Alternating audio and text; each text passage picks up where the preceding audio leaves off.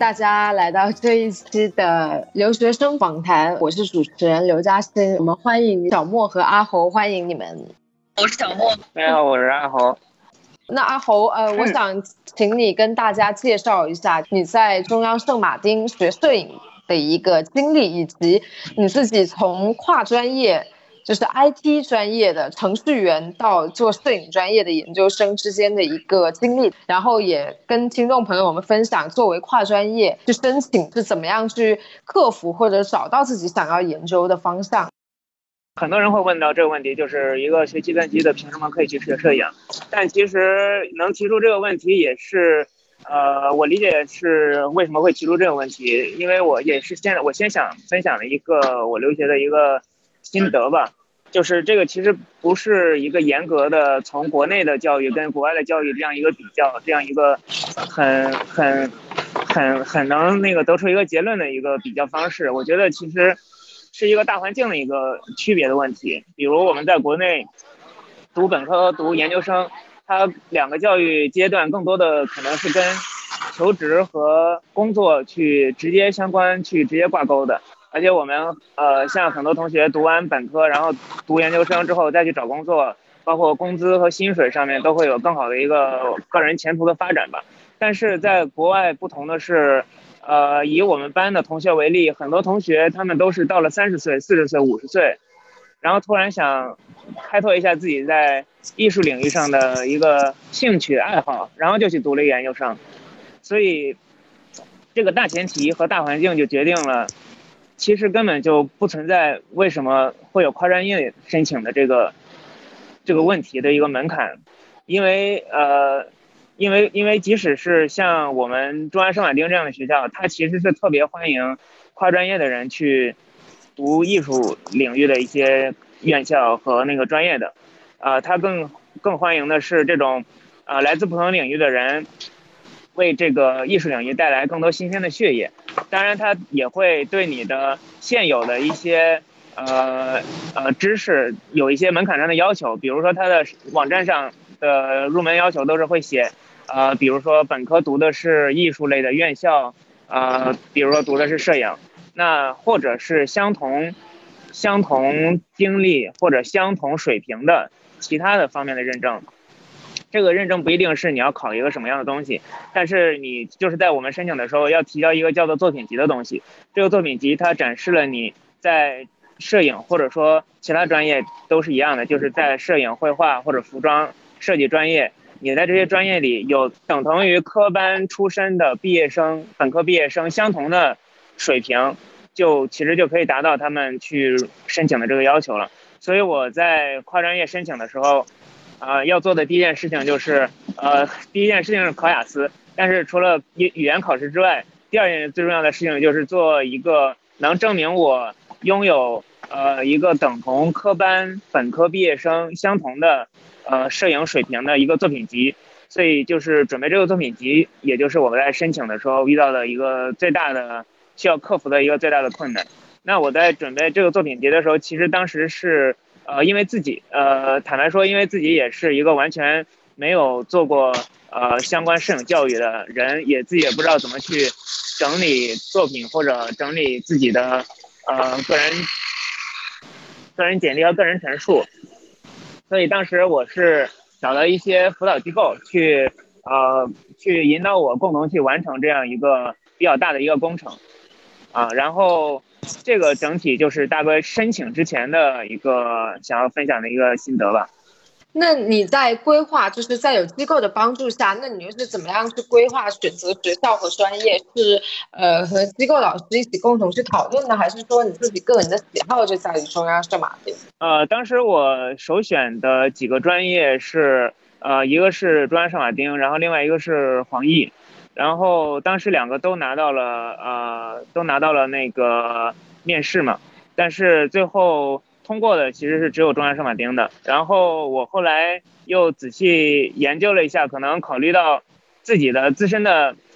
过去的这个从业背景和未来想要发展的方向，呃，其实也确实是中央圣马丁会更比较适合于我，因为呃，圣马丁它作为一个比较前沿和比较前卫的一个艺术类的院校。首先，它是呃，它是它是一个，比如说以我们专业为例吧，因为其他的专业我不能一就是一笔就是笼统的带过。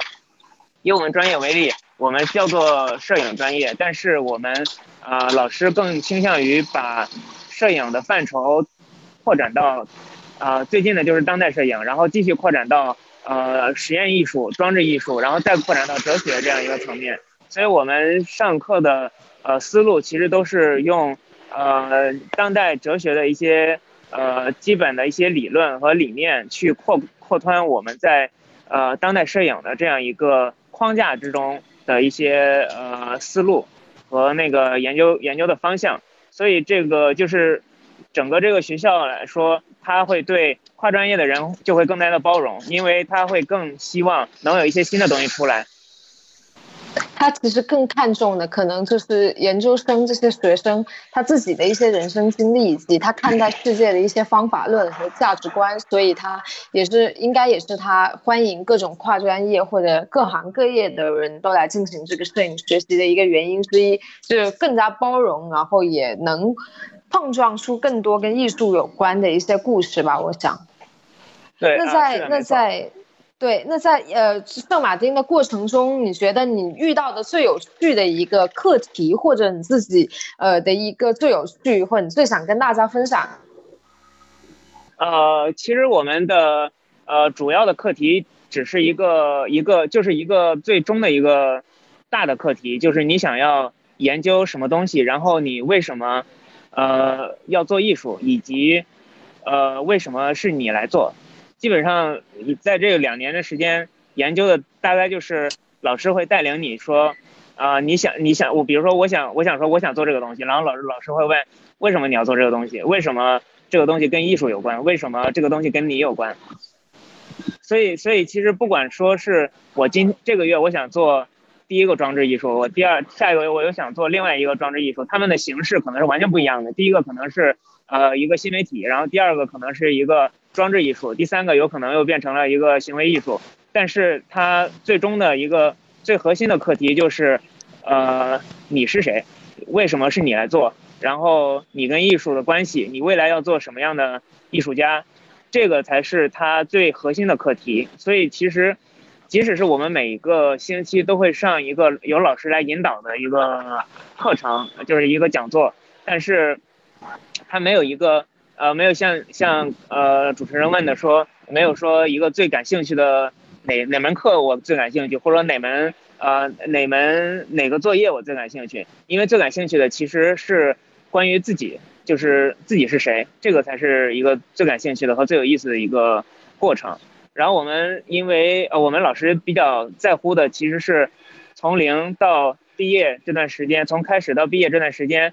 这个你。这个学生他在改变，他在一发掘自身，在呃发现自己这样一个过程，其实这个过程才是这个教育最终的目的。至于说毕业与否，或者呃最后的毕业的呃那个毕业展是什么样的结果，其实反而真的不是很重要，因为那个可能就一天两天的事情。但是这个两年的这个时间段，你自己发生了哪些变化，这个可能会影响你一辈子。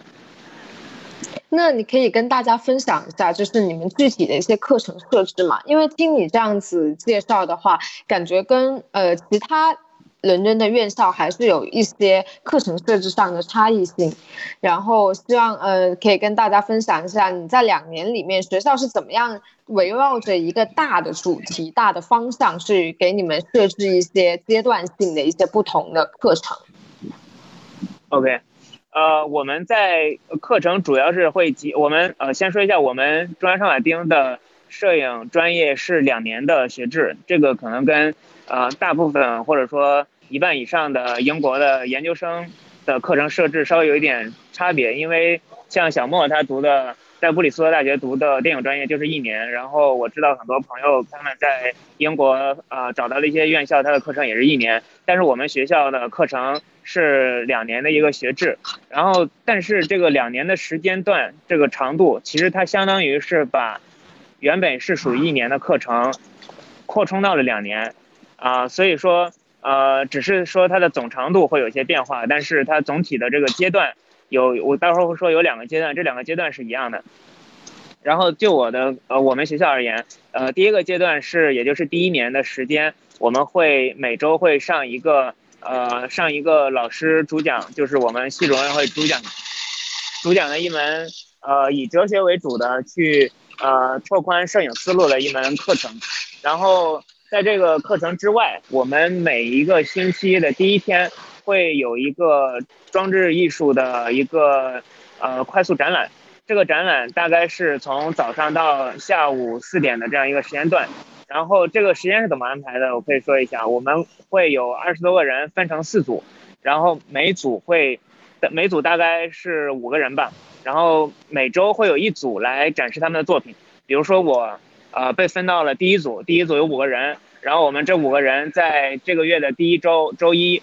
早上去，把自己在过去一个月内已经准备好的一个作品。花两个小时把它在教室里办成一个展览，啊，这个时候会有另外一个 tutor 会来帮我们去做策展人，然后这个 tutor 这个作为一个策展人就会帮我们这五六个学生在这两个小时之间内把教室清空，然后每个人展示自己的作品，说一下自己的作品的体积，然后给大家看一下。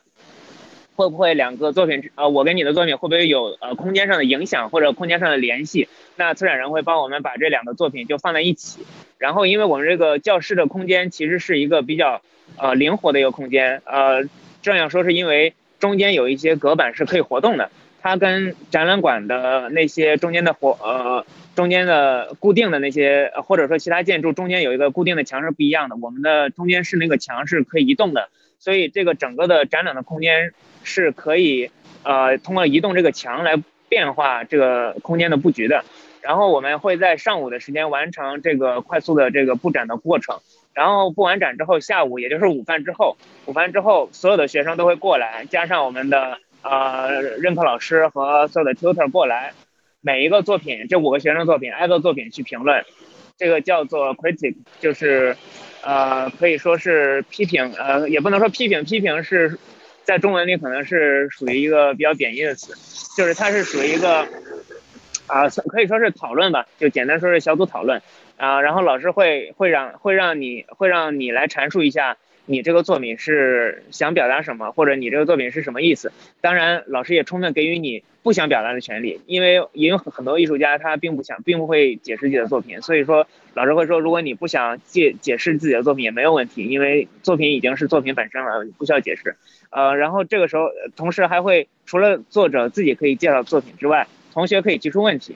同学可以问啊，你这个作品为什么用这个材料？为什么用那个材料？为什么啊？你拍的是啊这个人？为什么你用的是一段影像而不是一张照片？啊，大概会这样问。然后老师会，然后之后老师会做一个思路上的发散，就是说你这个作品如果想要做到更好，那我建议你去看一下哪些艺术家的作品。呃，我觉得这个小组讨论最好的是，所有人都可以从所有人的作品里获得灵感，也就是说，它不是一个一对一的讨论，不是说老师只教我，老师只教他，其实是老师在教我的同时，其他的学生也能从这其中得到灵感。呃，就我自己而言，我自己其实呃听很多呃老师的那个，就是之前说的那个单独的那个课程的时候，可能有一些。它有一些理论不一定能完全吸收，但是当这种即兴的展览呃展现在你面前，并且老师在给予一些评论和延伸的时候，其实这个获得的这个灵灵感的方式是非常直接的，也是我自己觉得最受用的一种教育的方式。而且作为一个上，如果如如果说我个人，如果说我个人是上午去花两个小时去办一个快速的展览的话，当时那个压力其实还是非常非常大的，因为你要在这两三个小时之内完成清空空间，然后跟别人讨论，然后作品要怎么装、怎么做。然后像我，因为做的是装置艺术和一些呃新媒体艺术嘛，就是所以就要牵牵扯到呃电脑的设备，然后投影仪的设备，然后一些其他的一些装置的作品的排布和装钉，甚至是用那个电钻往墙上去钉一些呃投影仪之类的这些东西。所以一上午的时间真的是非常非常紧张。我们之前有很多。时候都是在快快要快下午快要大家进来的时候，才最后几分钟才完成。这个上午这就是这种体验，真的是，呃，是一种一种前所未有的真的能动手的一个体验，是我觉得，作为呃相比于老师坐在那儿单独去给我们讲而言，更合适的一种呃上手去学的一个方式。那我觉得你们的专业应该算是比较特别的一个摄影专业，因为大部分的摄影专业，包括我自己读的，也是在空间里做着讨论，然后以大部分是以打印为主的，所以你们应该是更加一个比较更加灵活的一个摄影项目。那你觉得这种相对来说比较灵活的摄影项目的话，对你自己现在的一些艺术创作有没有一些？大的改变，或者就是改变你思维的方式，还是说让你扩展了你整个一个艺术创作的领域？呃，我觉得从结论上来说是是扩展了我们呃不仅是我了，就是所有的学生的艺术领域。当我我们大概有二十个同学去的时候，都是想要当摄影师的，就是都是带着相机进去的。就是我们刚开始还每个人分享了一下自己用什么相机，但是第一节课开始之后。老师就告诉我们，你们其实可以不用相机了，你们自由了，你们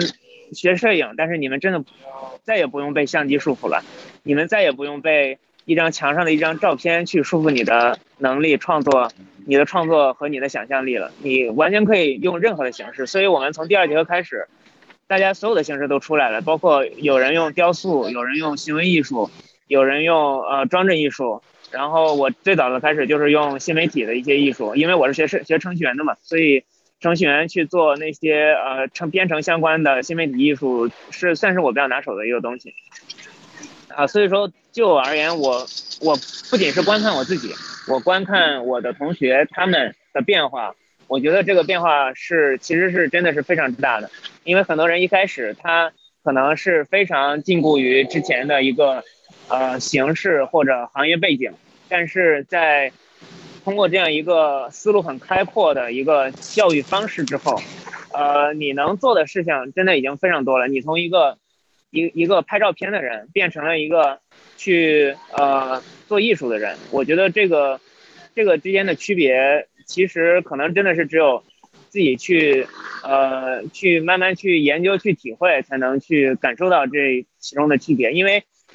因为即使是你做了一个当代艺术品，很多观众看到的形式还是一张照片，呃，包括我哪哪怕是我的毕业展览的作品，我把它放在那个地方，呃，只有现场的观众才能知道这是一个当代艺术品。我把它放放到我的微博上或者放到其他平台分享出去，它其实还是一张照片，呃，顶多是一个视频。所以说，有的时候就是，呃，当代艺术这种东西，呃。你学当代艺术这种东西，可能真的是需要亲身体会的一个，它是一个需要上手和要动脑的一个东西，因为它更在乎的是这个作品跟观众之间产生了一个怎样的，不仅仅是互动，互动是一个很很互动是一个很交互性的一个东西。我用一个软件，我也是我也是在跟他互动，但是一个观众去看一个作品，这个在这个空间里发生的这个事情，它所能产生的。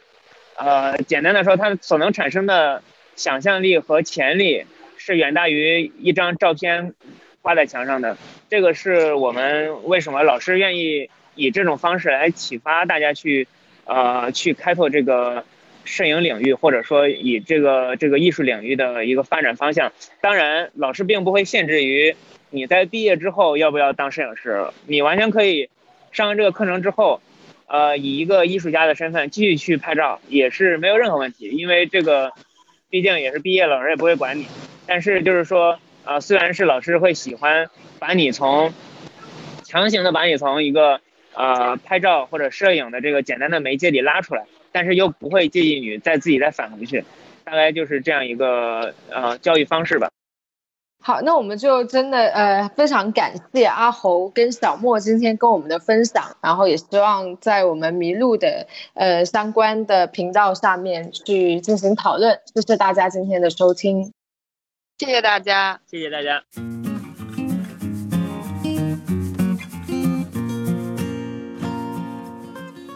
迷路，遇见与众不同的人、想法和故事。谢谢你的收听。欢迎你把这个故事分享给你的朋友们，让他遇见更多的人。